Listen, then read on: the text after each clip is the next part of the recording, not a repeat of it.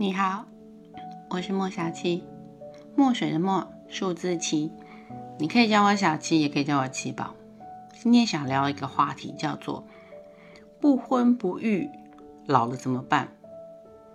你结婚了，有小孩了，就不会老了吗？变老是人生的过程之一。谁说变老了就一定会孤独、寂寞、无依无靠？当然，我们常常会想到的是，变老了，身体机能会衰退，就会有病痛的问题。有病痛就会碰到有需要看护的时间，但是家人的看护有时候其实并没有那么到点上，还不如专业的看护呢。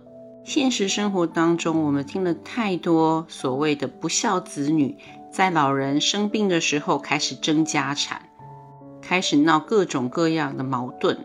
这样子的老年生活，难道就一定比单身一个人，可是经济环境许可，住进高级疗养院的老人来得好吗？那是因为我们先认定了主观意识上面认定老了孤独一个人，那肯定就是不好的事情。殊不知，我认识的很多朋友当中，他们家里的老人过得可是滋润的不得了。我闺蜜呢，她的叔叔就是这样的一个例子。年轻时候呢，是一个风流倜傥的外科医生。也许是因为他的职业，所以他对于人生的领悟看跟看法跟一般人不太一样。因为早年的他，那可是炙手可热的黄金单身汉。即便他到了四十五岁左右，也是一样，想上门说亲的媒人，想跟他相亲的对象，那可是络绎不绝。但是这位叔叔秉持着我就是要一个人谈恋爱，我奉陪；要结婚没门儿。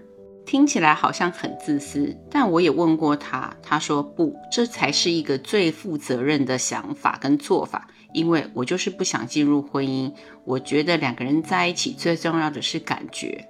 我的日常生活上面手术安排的很满，而且还三不五时会碰到急诊室送过来紧紧急要处理的案子。我不想要回家之后还要对另外一个人的情绪负责，我想要的是一段轻松自在的相处关系，而且我会把自己的财务规划做得很好，所以哪怕是哪一天我退休了，我不再工作了，我也有足够的金钱能够支持我其他的生活开销，我不会造成别人的生活负担，但我更不想要被动式的背上要替别人人生买单的责任。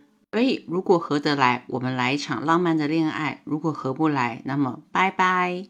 这个叔叔的生活方式，他的人生观，其实是好多后辈们嘴上不敢说，但是心里面奉为圭臬的指标。而这几年，这个叔叔开始做了一件事情，他开始养小猫。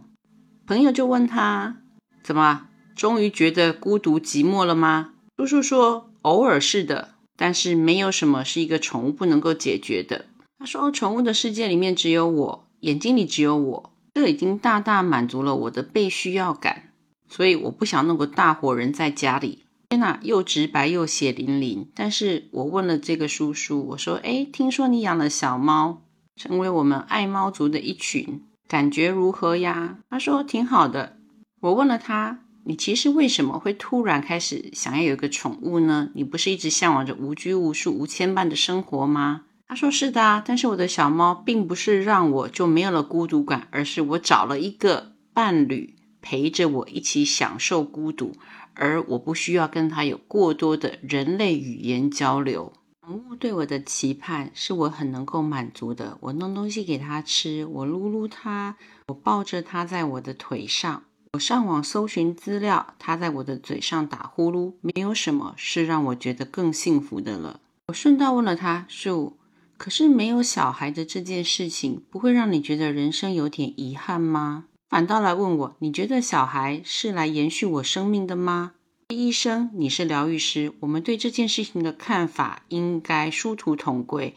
就医学上面来讲。它确实上是传承了家族里面的所有 DNA，包括疾病，是每一个小孩都是完整独立的个体。一对夫妻生了两个小孩，小孩的健康状况会完全一样吗？那是不可能的。所以每一个人都是独立的个体，就像你说过的一样，他们并不是来完成自己所没有办法完成的想法愿望。小孩就是小孩他自己。既然是这样，我为什么不能够？多一分对自己负责任，把自己弄好，不是把自己老后的生活交托到别人的手上呢？所以我最烦人家问我：“哎，你不婚不育，你后不后悔？”我一点都不后悔，我活得快乐自在，而且很滋润。对啊，这个叔叔他确实上是做到了他想做的，因为他前两年退休了，现在的他带着一只狗、一只猫，开着他的吉普车。在北美大陆这片广阔的土地上面四处游玩，三不五时还能看到他发在朋友圈里面又去了哪个小镇，又吃了什么东西的照片。当然啦，你也许会说这是一个特例，我却觉得这是因为他在年轻的时候就知道了自己要行进的方向，他把老后所可能要面对的现实压力提前的做好规划与安排，他享受的是人生的不同面貌。不一样的幸福人生，我必须说，我私心里也是很向往的。你呢？你真的觉得不婚不育到最后一定会后悔吗？欢迎你在留言区留言给我，我们互相交流一下。同时，让我提醒你点点关注、收藏、按赞。我们下期再见啦！